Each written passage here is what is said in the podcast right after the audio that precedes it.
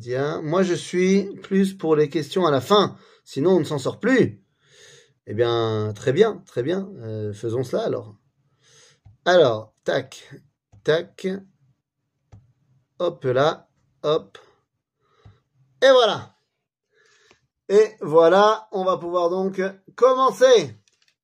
Yofi Tu peux baisser un peu ta caméra? Je peux baisser un peu ma caméra sans problème. Parfait, merci. Voilà. Et tu n'auras pas la belle vue sur euh, le plan du système solaire qui est derrière moi. C'est un, un vrai problème.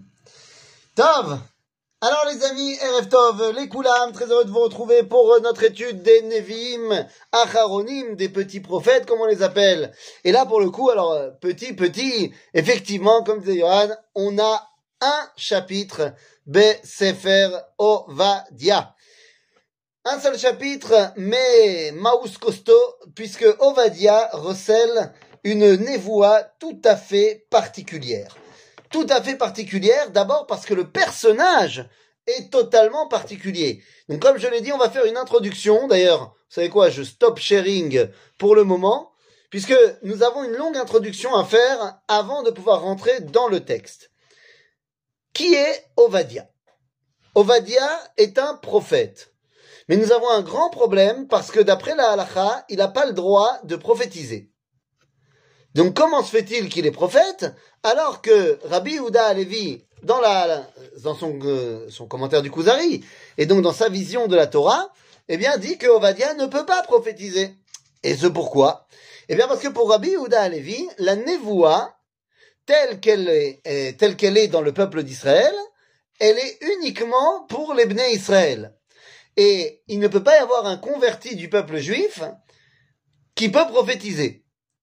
Or, Ovadia, eh bien, n'est autre qu'un converti. Ovadia, aya guerre mi Edom. Il est un converti du peuple de Edom. Et donc Rabbi Yehuda Halevi commence à ranger avec lui? En fait, la réponse est simple. Un converti peut prophétiser au sein du... Ah, vous allez me dire, il y a des goïms qui ont la prophétie, Bilam. Oui, mais les goïms peuvent parler aux goïms. Ils peuvent être prophètes pour les goïms. Les euh, Nevi'im d'Israël sont prophètes pour le peuple juif. Les convertis, eh bien, ont eu un rôle de prophétie très particulier parce qu'ils prophétisent pour le peuple juif, mais en fait, ils parlent aux goïms. Et en l'occurrence, Ovadia, toute sa névoie, son chapitre de névoie, eh bien, est tourné vers Édom. De là, on apprend qu'il venait de Édom. Alors, Ovadia, on a déjà pu le croiser. Alors, pas dans notre étude à nous, pas dans notre étude des petits prophètes, mais euh, ceux qui suivent tous mes cours sur la chaîne YouTube, il y a une série de cours qui s'appelait, euh, je crois que ça s'appelait La prophétie dans le Tanakh. Et en fait, on avait étudié des chapitres choisis du Tanakh depuis Yehoshua jusqu'à Yishayahu Navi. On avait fait Yehoshua, Shoftim, Shmuel, Melachim et Yishayahu. Et dans le livre de Melachim, on a rencontré Ovadia Anavi. Puisque Ovadia est cité dans le livre de Melachim en tant que Ovadia Asher Alabait. C'est qui ce Ovadia Asher Alabait? Eh bien, c'est un homme qui apparaît dans les histoires de Eliyahu Anavi, puisque c'est un homme qui, alors que Achav, Melech Israël et surtout sa femme Isabel, eh bien, veulent tuer tous les Nevi'im, eh bien, Ovadia, qui est donc un, je sais pas, un, haut fonctionnaire de l'État de la Mamlechet Israël de Achav, eh bien, est un tzaddik et va cacher 100 prophètes. 50 dans une grotte et 50 dans une autre grotte. Nos sages vont dire que c'est justement cette action de protéger les Nevi'im qui va lui valoir de devenir à son tour prophète. Donc c'est un homme qu'on connaît depuis belle lurette. Et c'est un homme qui va prophétiser, donc comme on l'a dit, sur Edom. Et là, c'est là que nous sommes obligés de faire notre introduction. De quoi parle-t-on? C'est qui Edom C'est qui Edom lorsqu'on parle de la névoie de Ovadia? Et j'ai envie de dire de manière générale, quand on parle de la névoie Bichlal dans le peuple d'Israël, quand on parle de Edom, à qui fait-on référence? Alors, euh, bon, je rappelle que vous pouvez intervenir quand vous voulez. euh, Mes questions ne sont pas que des questions rhétoriques. Hein? Et savent, et savent. Et savent, et savent. Quelqu'un a une autre, idée, une autre idée? Alors il y a Esav, ou alors ça fait référence au peuple Édom, qui est vivant au moment des événements. Il y a un peuple qui s'appelait les Édoméens, Édom, Mamlacha, et il y a une royauté, un royaume au sud-est d'Israël qui s'appelait Mamlechet Édom. Mais que ce soit Ovadia ou que ce soit de manière générale, lorsqu'on parle de Édom dans la tradition d'Israël, oui, on va faire référence à Esav et on va surtout faire référence à Rome. Édom, c'est Rome. Alors comprenez-moi bien, si on parle de Édom en tant que Mamlacha la, du petit royaume à, côté d'Israël, il s'agit du royaume qui s'étend du, euh, oh, on va dire de, du, du sud de Haman jusqu'à Petra. C'est plus ou moins la Mamlacha de Édom. Mais concrètement, même si des fois, évidemment que la névoie, elle va faire écho à cette mamlacha-là, de manière générale, quand on parle de Édom dans la Torah, dans le Tanakh, eh bien, on fait référence à la relation qu'entretient Esav avec Yaakov et par extrapolation de la relation qu'on entretient avec Rome. Et ça mérite de s'y arrêter un tout petit peu. Est-ce que Béhémet, Rome, est le descendant de Édom? C'est-à-dire, pourquoi est-ce qu'on ferait référence à Rome lorsqu'on parle de Édom? Y a-t-il un lien entre la Rome antique qu'on connaît et Esav? C'est une très bonne question. Quand on parle de la, la ville de Rome, eh bien, il y a quand même pas mal de zones d'ombre quant à sa création. Comment la ville de Rome a-t-elle été créée? D'où vient-elle la ville de Rome, qui va devenir l'Empire romain, évidemment, vous aurez compris? Comment Rome a-t-elle été créée? Est-ce que quelqu'un a une idée? L'Empire constantinois.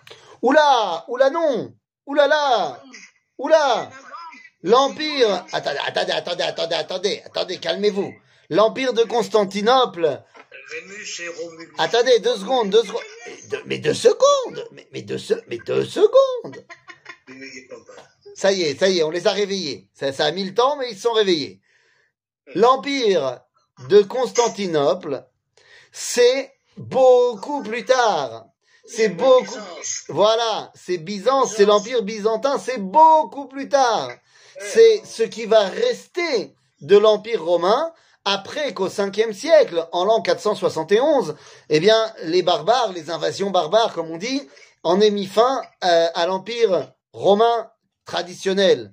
Lorsqu'ils ont détrôné le dernier empereur romain, qui, si je ne m'abuse, s'appelait, s'appelait, je crois qu'il s'appelait Augustus, il avait 11 ans. Je crois qu'il s'appelait Augustus, il avait 11 ans, et il a été démis de ses fonctions, et c'est la fin de l'Empire romain, euh, avec pour capitale Rome. Et à ce moment-là, va se créer à l'Est l'Empire romain d'Orient, l'Empire byzantin, qui va avoir pour capitale Constantinople. Mais c'est beaucoup, beaucoup plus tard. Donc, comment a été créé Rome? Alors, j'ai entendu ici un avis qui me dit que ça a été créé par Rémus et Romulus. C'est une fraternité de jalousie. Ah ah, ça commence à devenir intéressant. Puisque Rémus et Romulus n'ont pas créé en fait Rome tous les deux. Ils sont deux frères, deux jumeaux, qui ont été nourris par la louve. La Louve? Oui. Comment est-ce qu'on dit une louve en latin? En grec, plus exactement Lupa. Lupa. Lupa. Lupus, c'est au pluriel. Lupa. Ah bah oui, bah eh, où on connaît, où on connaît sa grammaire latine, on la connaît pas, je veux dire, à un moment donné. J'ai étudié du Non, latin. justement, le pu, c'est le pu. Bekitsur, Loupa. Loupa, c'est donc la louve qui va euh, euh, nourrir Rémus et Romulus. Maintenant, le problème, c'est que, bah, qu'est-ce qui va se passer? Romulus va tuer Rémus. Ça, C'est comme Caïn et Abel. Alors, comme Caïn et Avel, ou alors, comme Ve'arga et Yaakov Achi. Comme cette volonté qu'avait Esav de tuer son frère Yaakov. Finalement, ça s'est pas fait dans notre histoire, dans notre version à nous. Mais, donc, d'un point de vue, on a Romulus et Rémus qui vont créer Rome. Mais il y a une autre tradition pour la création de Rome, puisque Rome aurait été créée par un homme qui s'appelle Aîné. Aîné. Qui est le dernier Troyen, qui a fui la guerre de Troie, et qui est parti sur les bords donc de, euh, euh, de, oui, du, du Tibre, enfin, sur les fleuves de ce qui va devenir, les bords de ce qui va devenir Rome, et c'est là-bas qu'il va créer Rome. Comment? Eh bien, en épousant la fille, Il a demandé lui-même de. en épousant la fille du roi des Étrusques. Il y avait un peuple là-bas qui s'appelait les Étrusques. Alors bon, on n'est pas là pour faire un cours d'histoire sur Rome, mais ce qui est intéressant, c'est que est né le nom me fait penser à un nom d'un des descendants de Esav, puisque un des descendants de Esav s'appelle Anna. Anna est née Yecholiot. D'autant plus que si on compte au niveau chronologique, ça correspond en termes des époques, telles que nous le présente la Torah, et de l'autre côté, nous le présente la généalogie romaine. Donc, peut-être qu'il s'est passé quelque chose. D'autant plus que Rome ne s'est pas toujours appelé Rome. Comment s'est appelé Rome au départ? C'est quoi son premier nom? Lorsqu'elle était gouvernée par les Étrusques, eh bien, elle s'appelait Urbs. Urbs. Urbs. Qu'est-ce que ça veut dire Urbs? La ville. Exactement, la ville. De là est venu le terme d'urbanisation. Eh oui, aujourd'hui on fait un cours de latin. Aujourd'hui on est fou. Aujourd'hui c'est du latin. Demain on parlera grec. C'est comme ça. Urbs, la ville. Ah ah, c'est intéressant. Parce que moi je sais que l'un des fils de Esav, l'un des descendants de Esav, tel qu'il est présenté dans la parashat Vaishlach, s'appelle Alouf Hiram. À Hiram. Hiram, c'est la ville, Ir. Leur ville, pour être exact. Et il y en a un autre qui s'appelle Alouf Magdiel. Et nous dit Rashi, Magdiel Zoromi. Ça commence à faire pas mal de correspondance, cette histoire-là. Maintenant, vous savez quoi? On va même aller plus loin. Si vous regardez les histoires romaines, c'est-à-dire les historiens romains qui parlent de la généalogie de Rome, eh bien, ils vont vous dire que à Rome se sont succédés d'abord des rois et ensuite des non avant les empereurs, avant l'empire romain, avant l'empire romain. Au tout début, il y a eu d'abord des rois et ensuite ce ne sont plus des rois, mais ce sont des généraux, des chefs de guerre. Eh bien, les amis, c'est exactement tel que c'est présenté dans la Torah, où d'abord on a eu des malchés et d'hommes, et ensuite on a eu des aloufim. Donc finalement, eh bien, c'est tout à fait plausible que les Romains ont été créés par les enfants de Esav pour de vrai. Euh, je sais pas. Non, je, moi non plus, je sais pas. Mais je dis, non, ça veut dire, je ne sais pas. Mais je dis, ça fait pas mal de coïncidences qui font que les deux traditions que nous, on sait être liées, peut-être qu'elles ont véritablement un lien euh, historique. Pourquoi pas? Pourquoi pas? Si on s'en en remet d'ailleurs au Sefer Hayashar, même si c'est vrai que le livre Sefer Hayashar, c'est pas, ça n'a pas vraiment le poids du Midrash Rabbah, donc on n'est pas obligé de se fier au Sefer Hayashar, mais d'après Sefer Hayashar, le fils de Eliphaz est parti et c'est lui qui a fondé Rome. Vous mettez toutes les choses ensemble, ça fait un gloubi-boulga énorme, mais yecholiot que ça a du sens. Maintenant, pourquoi c'est important? Eh bien, c'est important parce que, en fait, le seul qui nous intéresse pas, c'est le peuple de Édom Édom. C'est-à-dire le peuple concret de Édom qui habitait à cette époque-là. Par contre, la relation qu'entretient Esav avec Yaakov, ça va être la relation qu'entretient Rome avec Israël. Et ça va être également la relation qu'entretient le christianisme avec le judaïsme. Et ça va être également la relation qu'entretient la civilisation occidentale avec le peuple d'Israël. Donc finalement, il y a oui cette volonté de suivre un cheminement historique, voire prophétique. C'est la raison pour laquelle lorsqu'on va rentrer dans les paroles de Ovadia à eh bien, il faut bien comprendre que Ovadia ne parle pas simplement aux gens qui habitent en Édomie à ce moment-là. D'accord? Il faut avoir une vision beaucoup plus globale de la prophétie de Ovadia. Alors maintenant qu'on a dit ça, il y a quand même une, une dernière chose à se poser comme question. Comment est-ce que, déjà à l'époque de Chazal, on a voulu euh, coller Edom à Rome? Alors moi, je vous ai fait toute une démonstration euh, avec des, recoupements historiques et tout ça, mais c'est pas du tout la raison de Chazal. La raison de Chazal est beaucoup plus terre à terre. Qui est l'homme qui a amené Rome au sein du peuple juif? C'est Hérode. Le roi Hérode est celui qui va, euh, alors même c'est pas lui qui concrètement va, va amener Rome, puisque c'était déjà à l'époque de Aristobulus et Hyrcanus Sacheni, les fils de Alexander et c'est eux qui ont fait rentrer Pompée en Israël, mais Hérode est celui qui va romaniser euh, le pays. Or, Hérode vient de Édom. Il est édoméen.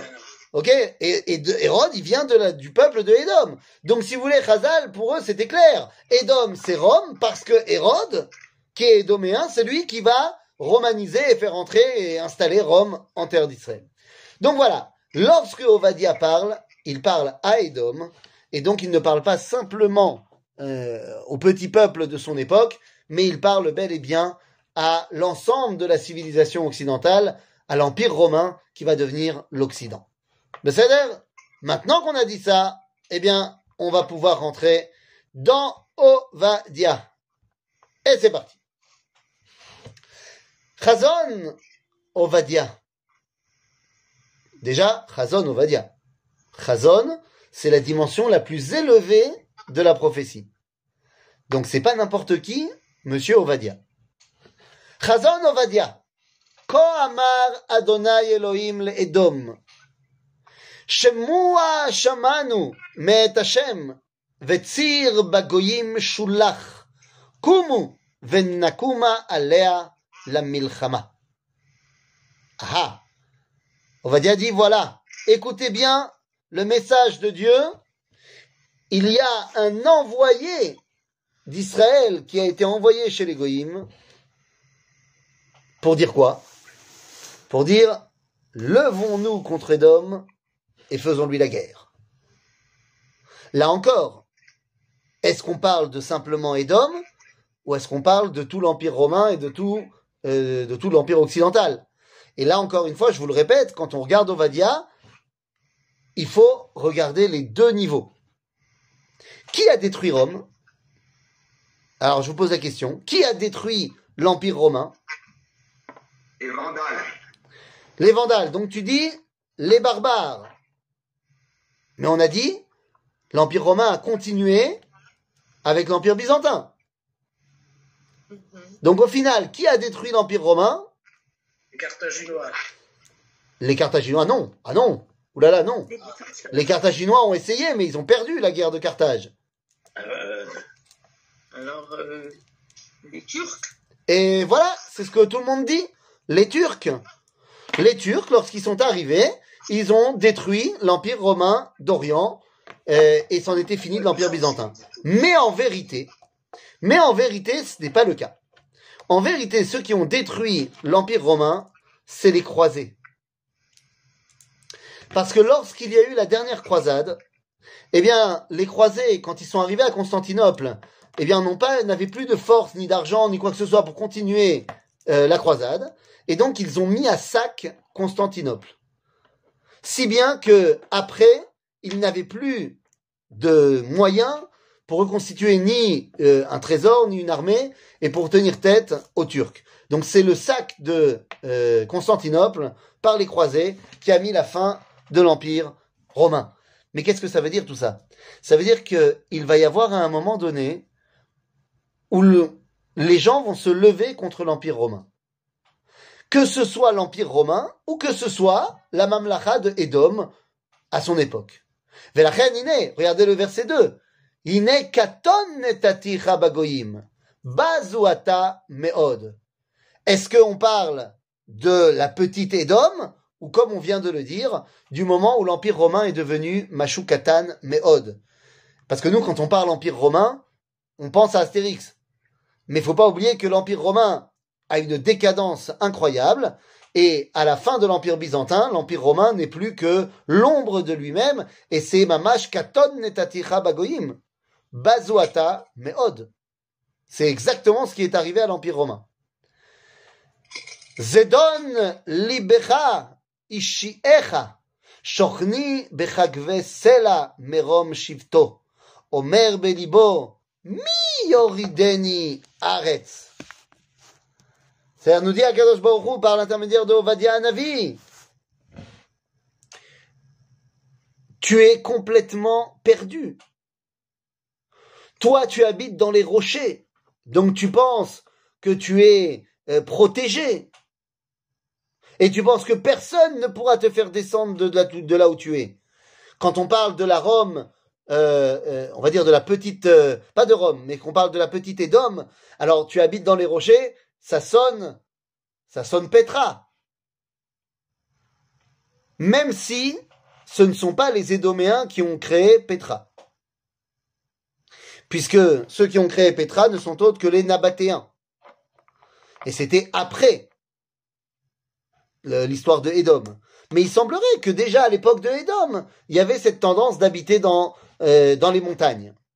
Donc ici on nous dit, vous avez tendance à penser que vous êtes intouchable. Mais vous allez voir, vous serez complètement touché. Vous serez complètement touché. À tel point que im kan veim ben kochavim sim misham oridecha. Même si tu te prends pour l'aigle royal et que tu viens toucher les étoiles, c'est de là-bas que je vais te faire tomber, parle l'Éternel. Alors encore une fois, vous avez bien compris qu'on ne parle pas simplement de ces petits jeunes édoméens qui habitent en Édomie. Bien sûr que là, c'est criant qu'on parle de l'Empire romain slash occidental. Puisque je vous rappelle que le symbole de l'Empire romain, c'était l'aigle. L'aigle de Rome. Vous comprenez que lorsqu'on parle de l'Occident comme étant l'héritier de l'Empire romain, où est aujourd'hui la capitale de l'Empire romain d'Occident? Ben, C'est Washington. Rabotai, c'est Washington. Washington, c'est l'Empire romain. C'est pas pour rien que le symbole de l'État américain, c'est l'aigle de Rome, c'est le Sénat, c'est le Capitole. Vous croyez quoi? Que toutes ces références, c'est stam dû au hasard? Bien sûr que non. L'Empire romain se remasterise dans les États-Unis aujourd'hui. Et quand on sait que le drapeau américain, c'est la bannière étoilée, eh bien cela fait référence évidemment à notre verset. Veim ben kochavim simkinecha, misham oridecha neum Hashem. Qui aujourd'hui se sent complètement intouchable? Eh bien c'est bien les États-Unis. Akadosh Baruch nous dit, Altidag. S'il faut, moi je saurais te faire descendre même de tes étoiles. Im ganavim baulecha. Im shodede laila. Ech nidmeta. Alo yignevu dayam. Im botserim baulach. Alo yashiru olelot. Que cette, euh, euh, cette, cette identité de Edom va se faire piller. Ben voilà, c'est ce qu'on a dit tout à l'heure. C'est le sac de Constantinople. C'est le sac de l'Empire romain. On voit bien qu'ici, Ovadia a une vision qui transcende l'histoire.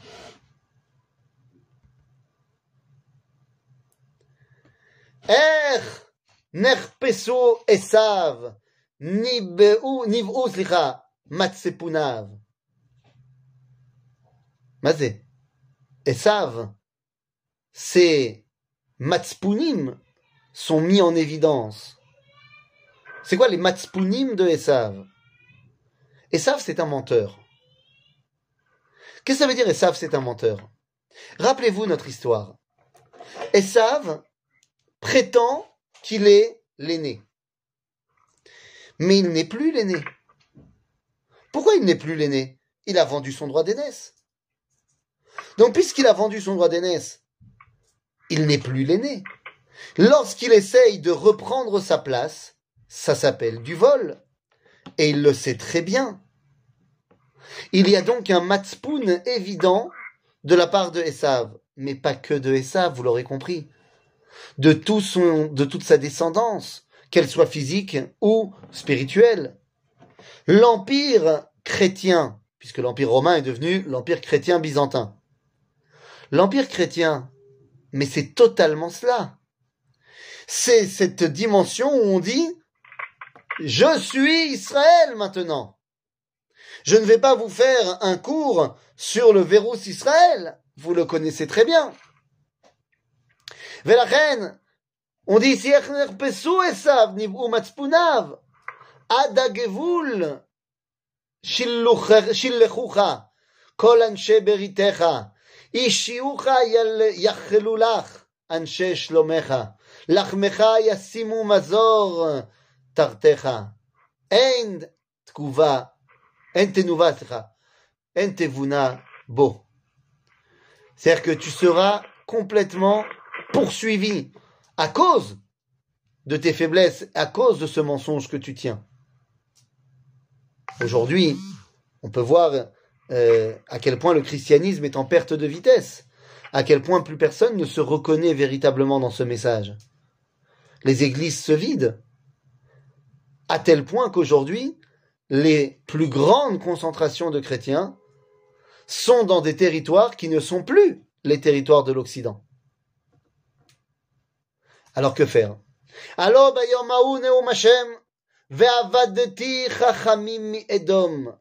ביום ההוא נאום השם, ועבדתי חכמים מאדום, ותבונה מהר שעיר. אהה. עבדתי חכמים מאדום. מה זה עבדתי חכמים מאדום On a perdu les sages de Edom. Et là, il faut qu'on s'arrête deux minutes pour comprendre. Vous savez, Edom, on a compris, c'est donc devenu l'Empire romain, l'Occident, ce que vous voulez. Ce sont eux donc qui nous ont emmenés en exil.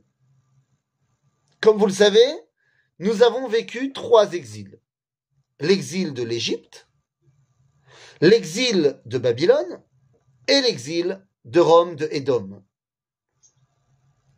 Mais on peut voir qu'il y a une disproportion énorme entre le dernier exil et les autres, dans sa longévité. 210 ans d'exil en Égypte, 70 ans d'exil à Babylone, 1840 ans d'exil Bédom. C'est complètement disproportionné. Lama. Pourquoi l'exil de Édom a-t-il duré si longtemps? Bien les amis, il y a une réponse très profonde qui nous provient de Rabbi Avraham Dibago. Rabbi Avraham Dibago, Khadmi Chachme Sefarad, nous dit la chose suivante. Si je me... Il a écrit un livre qui s'appelle... Je me rappelle plus. Voilà, je me rappelle plus. Rabbi Avraham Dibago nous explique la chose suivante. Chaque exil, pour en sortir, il faut réussir à corriger ce que, eh bien, ce que cette identité a prôné, qui était pas bon, il faut donc le corriger. Bemitzraim, c'était l'empire des sens. Olam HaChushim, la Avodah Zara égyptienne était extrêmement tournée vers le sensoriel. Ainsi, il fallait donc corriger Olam HaChushim. Ça a pris 210 ans. Ensuite, Babylone, c'était le Olam Adimion. C'était l'imaginaire. Eh bien, dans l'imaginaire, ça nous a pris 70 ans pour le corriger. Mais nous dit Rabbi Abraham Dibago, Edom, l'Empire romain, c'est quoi? C'était le problème, c'était Achush Atvuni. Le sens de quoi? De l'esprit, de la sagesse. Comme le dit Emmanuel Kant, qui est véritablement un, des, de ceux qui va conclure le monde de l'Occident, il dit finalement chaque philosophie prend son origine dans les sens. En d'autres termes, il a fallu corriger la philosophie. Et ça, ça prend énormément de temps. Parce qu'il y a une chorma be'edom. Nous dit la Gemara dans Maseret Megillah, im omrim lecha chorma bagoyim, ta'amin. Yesh chorma bagoyim. באמת יש חוכמה גדולה. Donc l'idée c'est pas de dire ils sont pas c'est de savoir comment prendre ce qui est bon et rejeter ce qui est pas bon. ועבדתי חכמים מאדום ותבונה מהר עשיו. וחטאו גיבוריך תימן למען יכרת איש מהר עשיו Mazé, Mazé Teman. Teman, c'est un des enfants de Esav. Donc là, on voit qu'on parle exactement de cela.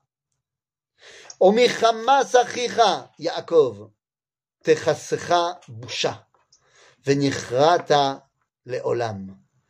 Et voilà, on a commencé à le dire tout à l'heure. Là, là, le verset est criant de simplicité. Michamas achicha Yaakov, tu as volé la place de ton frère Yaakov. À nous, nous, Israël, le vrai, Verus Israël, Am Kedoshecha. Voilà comment commencent les messes catholiques. Nous, ton saint Israël. S'il n'y a pas de plus grande usurpation de celle-là, enfin vraiment, l'usurpation de la chrétienté est absolument extraordinaire. Michamas achicha Yaakov techasecha busha, venichrata leolam. Quand est-ce qu'on a pu voir cela, par exemple, se mettre en place? Que le fait qu'ils aient volé la place de Am Israël, hein? Quand est-ce qu'on a vu cela? Ah, les amis, là, si vous n'êtes pas capable de me donner la réponse, alors je suis obligé de vous renvoyer à un autre de mes cours. Là, je suis obligé.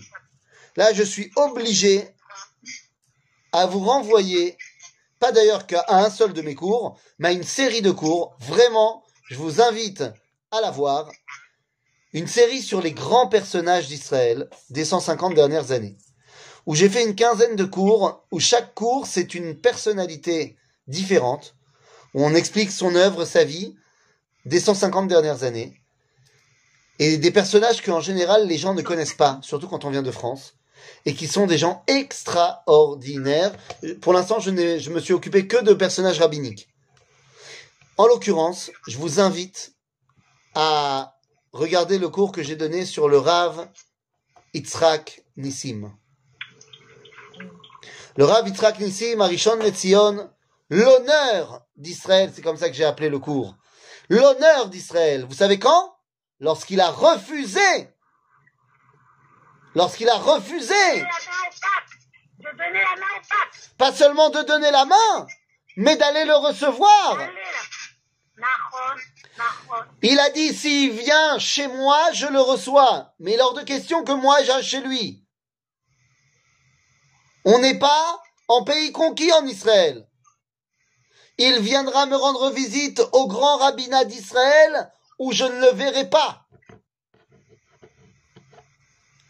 Et le Rav Yitzhak Nissim a sauvé l'honneur du peuple juif. Quel usurpateur que le pape de voulant dire en Israël que c'est lui le Baal. Eh bien, c'est de cela qu'on parle. Michamas achicha Yaakov, techasecha busha, venichreta leolam.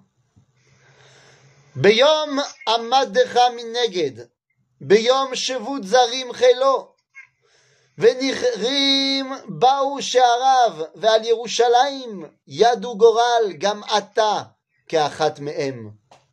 רבותיי, רבותיי, je peux pas ne pas... Enfin, il y a des fois où la prophétie, elle est, elle est, elle est dure à comprendre. Il y a des fois où la prophétie, ou la névoie, elle est, elle est stouma. Mais là, Enfin, je veux dire, c'est, tellement criant.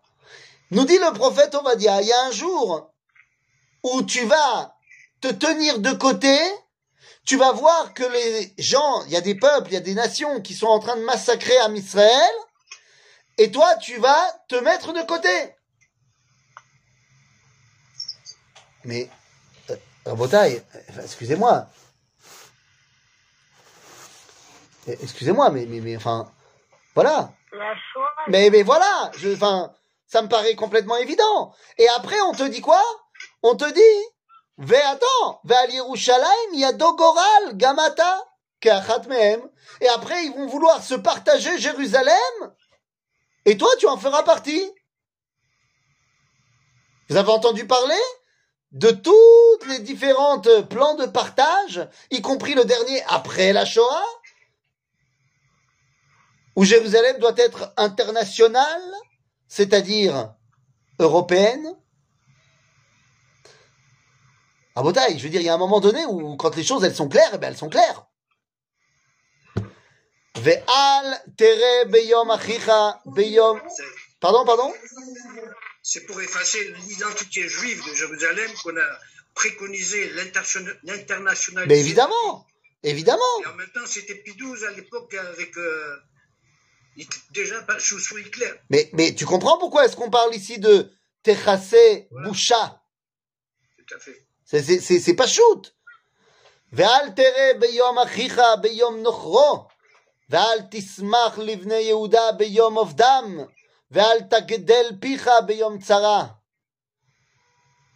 Tu ne dois pas voir le jour où ton frère tombe et t'en réjouir.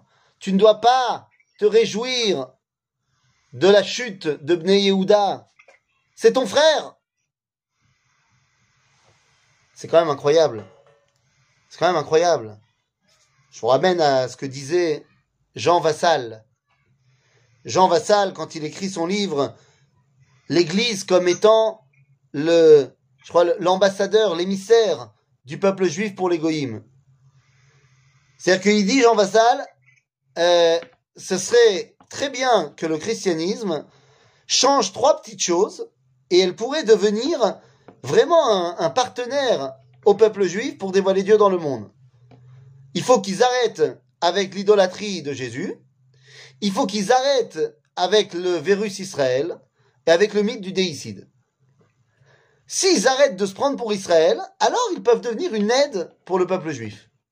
Ça pourrait être pas mal. Ve'al tavo beshar ami beyom edam. אל תראה גם אתה ברעתו ביום עדו, ואל תשלחנה בחילו ביום עדו. C'est-à-dire que lorsque Am Israël ne va mal, c'est pas maintenant que tu dois venir et t'en réjouir et t'en rincer les mains, te laver les mains et t'enrichir sur leur dos. וגם אל תעמוד על הפרק להחית את פליטיו. ואל תסגר שרידיו ביום צרה. Tu ne dois pas aller poursuivre ceux qui s'enfuient. Ribono shel olam, Exodus, Exodus. Le bateau Saint-Louis. Le bateau Saint-Louis qui part d'Allemagne, qui arrive à fuir l'Allemagne pendant la Shoah, qui va arriver jusqu'à Cuba, qui n'est pas encore indépendant, qui est les États-Unis. Et on ferme la porte et on renvoie le bateau à Hambourg. À Botaille. Kikarov Yom Hashem, Al Kol Agoyim, Kacher Asita Yase Lach. Gemulcha Yashuv Beroshcha. On voit ce que le monde occidental est en train de se prendre dans la tête là maintenant. Pas shoot. Bémet. Alors, Yecholiot, je ne suis pas assez euh, calé en histoire de Édom antique, mais il est possible que le peuple des Édoméens, eux aussi, ils ont eu des problèmes à leur époque et, et que toutes ces prophéties de Ovadia se sont réalisées aussi au niveau de la petite Édom. Mais il est évident que ça prend une dimension beaucoup plus importante. כי כאשר שתיתם על הר קודשי, ישתו כל הגויים תמיד, ושתו ולאו, והיו כלא היו. Bah oui. Qui כאשר שתיתם על הר קודשי. Vous avez construit un temple de Vénus à l'endroit du Beth Amikdash. Lorsque Adrien fait la guerre de Bar Korba, il fait construire un temple de Vénus à l'endroit du Beth Amikdash. Yishtu kol hagoyim tamid, veshatu ve'alahu, ve'ayu kelahu ayu. Ben voilà, euh, regarde ce qu'ils ont fait finalement à ta Rome, à toi. ובהר ציון תהיה פלטה, והיה קודש. Veyarshu bet Yaakov et morashem. Tu auras essayé, tu auras beau essayer de détruire Israël, Basov Behartzion y est pléta. Encore une fois, c'est tellement, enfin, excusez-moi, mais, c'est tellement évident par rapport à ce qui s'est passé euh, il y a 70 ans. Vous vous rappelez? Vous vous rappelez de la Africa Corps? De l'unité mise en place par Himmler pour réussir à passer par le sud de la Méditerranée, par l'Afrique du Nord, pour un objectif de détrôner les Anglais en Égypte, de remonter par la Palestine mandataire et de revenir par la Turquie qui était alliée avec l'Allemagne, et donc de contrôler toute la Méditerranée. Les amis, vous vous rappelez du nom du général allemand qui mène l'opération Rommel. Romulus. Rommel, Rome. Romulus, Rommel, Rome. Rommel. Mais on, on- est-ce que c'est un hasard ce qui est en train de se passer? Vebeal Tzion aya pleta. Les gens qui étaient en Israël ont été sauvés. Alors, on a eu très peur. Évidemment, le Yishuv en Israël a eu très très peur. Ils ont même été prêts à faire Masada au Carmel, si jamais les nazis arrivaient. Bon, la vérité, c'est que les nazis, ils n'avaient pas prévu de faire le travail parce que ils avaient un très très bon copain qui était à Berlin et qui a dit à Hitler, écoute, moi je fais le travail si tu veux. Je m'appelle Khajamin el-Husseini et euh, si tu veux, je suis le grand moufti de Jérusalem. Je m'occupe des juifs. Cadeau. Cadeau. Pour pas un rond. Et finalement, Rommel a été arrêté à El Alamein et Baruch Hashem, Am Israël a été sauvé à ce moment-là, à cet endroit-là. Malheureusement, pour le reste de l'Europe, ça n'a pas été le cas, évidemment.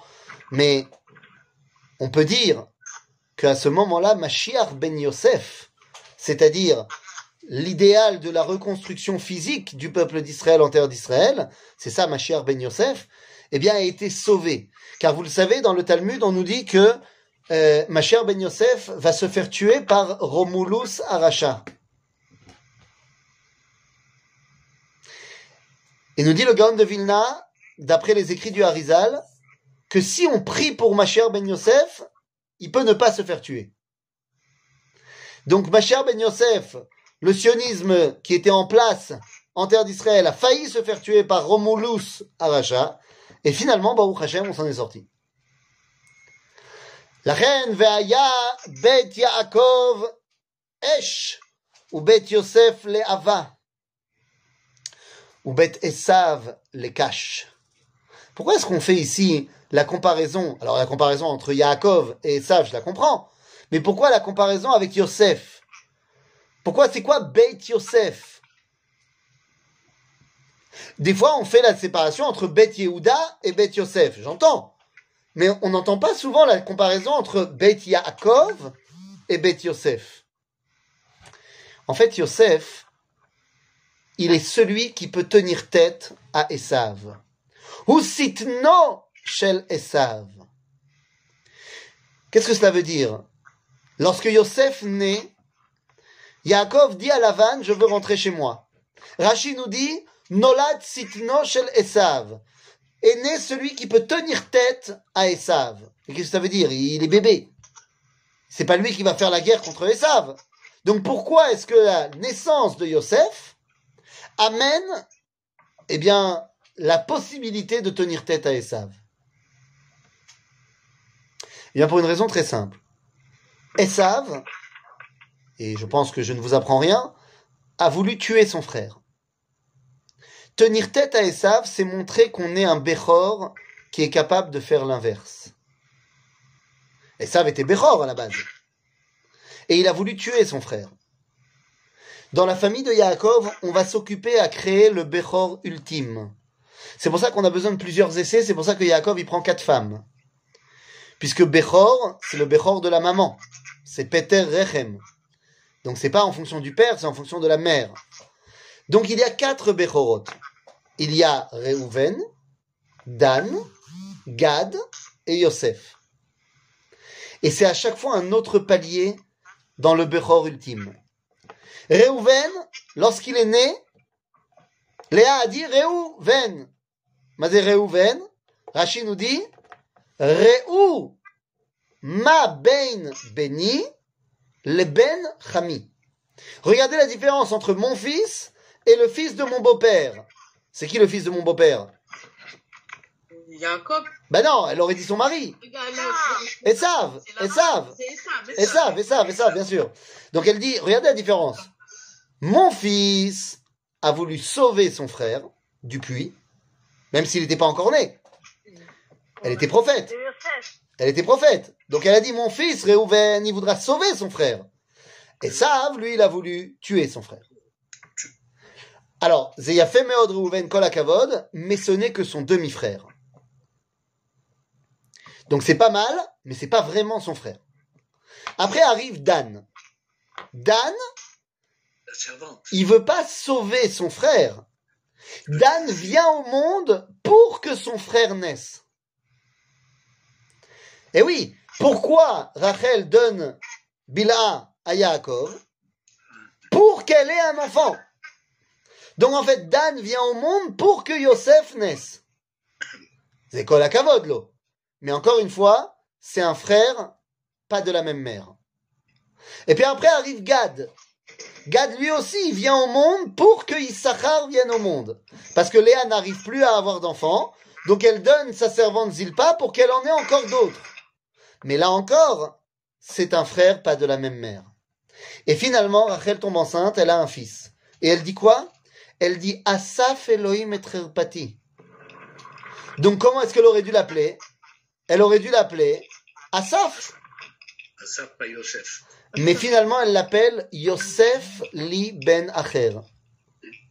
Que j'ai un autre bébé. En d'autres termes, Yosef vient au monde pour que Binyamin naisse. Et là, c'est le Bechor ultime qui ne vit que pour que son petit frère vive également. On pourrait fermer les micros. Est-ce qu'on pourrait fermer les micros, s'il vous plaît, quand vous n'avez rien à dire? Parce qu'il y a quand même beaucoup de bruit de fond et c'est dommage.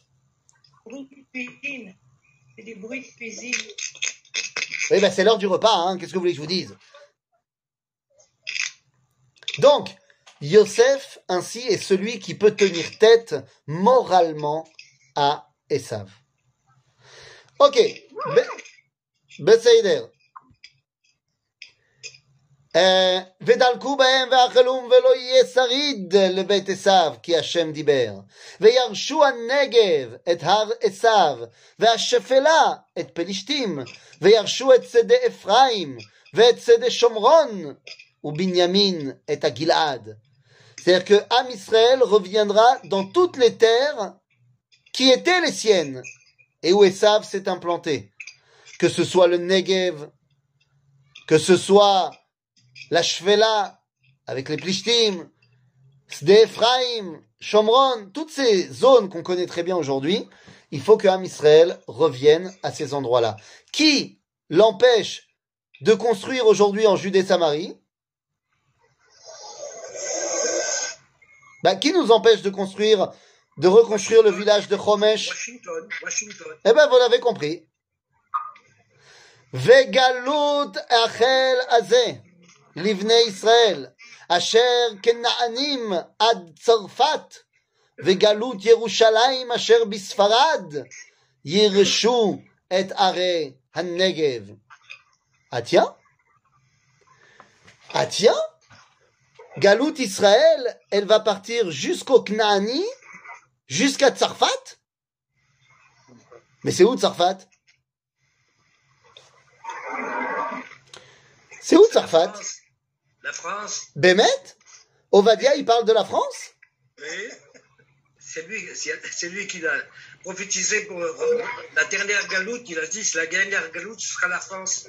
Ouais, mais attends, là, il parle de la France, là, dans ce verset-là? Euh, je pense euh, séparate, pour moi c'est la France. Attendez, vraiment, il faut, il faut que... Pas Sarfat. Rabotaille, Rabotaille, il faut que celui qui fait beaucoup de bruit avec son micro, il ferme son micro. Je sais pas qui c'est, mais pas, pas quand vous parlez. Vous pouvez parler sans problème, mais il y a, il y a des, des bruits euh, bizarres. Il parle de Sarfat et non pas séparate. Alors, il parle des deux. Il parle des deux, regarde le verset. Vegalut echel hazel livnei Israël asher knaanim ad Tzarfat, vegalut Yerushalayim asher bisfarad. Shalem Bisfarad. C'est-à-dire, donc il y a deux dimensions. Il y a et dimensions. et Sfarad. Maintenant, que les choses soient claires. Tzarfat, ici dans le verset, ça parle pas de la France. Ça parle de Tzarfat Asher Betzidon, en- au Liban. Au Liban, il y a un endroit qui s'appelle Tzarfat, jusqu'à aujourd'hui. Ok? Donc, il y a un endroit qui s'appelle Tzarfat au Liban. Mais, alors à l'époque de Ovadia, il parle de ce Tzarfat-là, parce que les Knaanim, ils sont partis jusque là-bas. Mais, mais, on a dit que Ovadia a aussi une vision beaucoup plus grande. Les Knaanim sont arrivés jusqu'où? Les Knaanim sont arrivés jusqu'à Carthage, puisque l'empire de Carthage, c'est des Cananéens. Donc on nous dit ici que Ve'agalut echel hazel livnei Israël asher Knaanim. Maintenant, Vegalut Yerushalayim asher bisfarad yirshu. Il y avait donc, euh, l'empire de Carthage et l'Espagne, c'est pas très loin. Donc, c'est-à-dire que on peut très bien imaginer qu'il y avait aussi des contacts entre les différentes, euh, les, les différents pays. Mais sans penser qu'à l'époque de Ovadia, il parle de Sfarad en tant que Hispania et de Tsarfat en tant que euh, le royaume des Francs, la question que moi je vous pose, et on ne se la pose jamais. Aujourd'hui, on appelle la France Tsarfat et on appelle l'Espagne Sfarad. À l'époque de Ovadia, on parle ni de la France ni de l'Espagne. On parle de d'autres territoires qui sont plus dans la région. Mais la vraie question à se poser, c'est pourquoi Béné Israël, lorsqu'ils sont arrivés dans le royaume des Francs, ils l'ont appelé Tsarfat. C'est ça la vraie question. Pourquoi les Bnei Israël, quand ils sont arrivés Hispania, ils l'ont appelé Sepharad Parce qu'encore une fois, à l'époque de Ovadia, Tzorfat et Sfarad, c'est pas la France et l'Espagne. Mais Am Israël, quand il est arrivé en France et en Espagne, il a dit Zet Tzorfat, Vezet Sfarad. Ça veut dire qu'il y a un roi HaKodesh, il y a un esprit prophétique qui réside au sein du peuple juif et qui dit que lorsque j'arrive en France, je retrouve. Tsarfat des Knaanim. Lorsque j'arrive en Espagne, je retrouve Sfarad de Galut Yerushalayim. Donc il y a ici une vraie dimension de prophétie qui règne au sein du peuple juif qui nous amène à, comprendre ces versets-là. Et à ce moment-là, eh bien, arrive la conclusion du livre de Ovadia. On nous dit, Vraiment, c'est énervant ce bruit. Johan, tu peux me, me muter tout le monde et comme ça je me rallume moi après Voilà, Merci, merci. voilà. Bekitsour, et à ce moment-là on peut terminer avec ce verset extraordinaire. Ve'alu moshim be'ar Tzion lishpot et har Esav. Va'ita la Hashem amelucha. Qu'est-ce que ça veut dire? On a dit que Édom, c'était l'Empire romain. Quelle a été la grande problématique de l'Empire romain? Qu'est-ce qu'ils ont fait de mal dans ce monde? L'Empire romain, dans la tradition rabbinique, s'appelle Malchut Aresha'a. Maintenant, pourquoi est-ce qu'on appelle Dafka l'Empire romain Malchut Aresha'a Les Babyloniens, ils n'étaient pas sympas. Mais les Romains, ils sont Reshaim Bemalchutam. Pas dans leur comportement seulement, mais dans le, leur Malchut. Ça veut dire quoi? Qu'est-ce qu'ils ont amené, les Romains? Les Romains, ils ont appelé, ils ont amené le Mishpat Aromi, la loi romaine, la justice romaine. Et c'est pas le problème d'avoir fait la justice, c'est que les Romains étaient des formalistes de la justice. Il y a même une phrase en latin très forte dans l'Empire romain qui, dit euh, Dura lex, dura euh, euh, non, dura lex, lex. Comment comment? Sept lex. Sept lex. Sept lex. Ouais, ouais, exactement. La loi est dure, mais c'est la loi. Ça veut dire quoi? Ça veut dire qu'il n'y a absolument pas de midat arachamim là-bas. Il n'y a que midat adin. Et c'est un din qui peut te détruire le monde. La reine, le tikkun, pour Edom, pour Esav, pour l'Empire romain, pour l'Occident, c'est Ve'alu Moshiim Be'ar Tzion. Ceux qui sont, ceux qui règnent dans la montagne de Sion, l'Ishpot et Har Esav. Et à ce moment-là, Va'eta la Hashem Hamelucha. Et ça fait référence à d'autres versets dans Zecharia, par exemple, qui nous diront que Veya Hashem le Melech al kol haaretz bayom hahu yeh Hashem echad ou shemo echad. Nous sommes en train d'arriver à la réalisation, eh bien, de ce dernier verset pour arriver à Ve'aita la Hashem Hamelucha. Voilà, on a réussi, Johan, de finir en une fois le prophète Ovadia. Et voilà. Toda Rabba. Et s'il y a des questions, c'est le moment.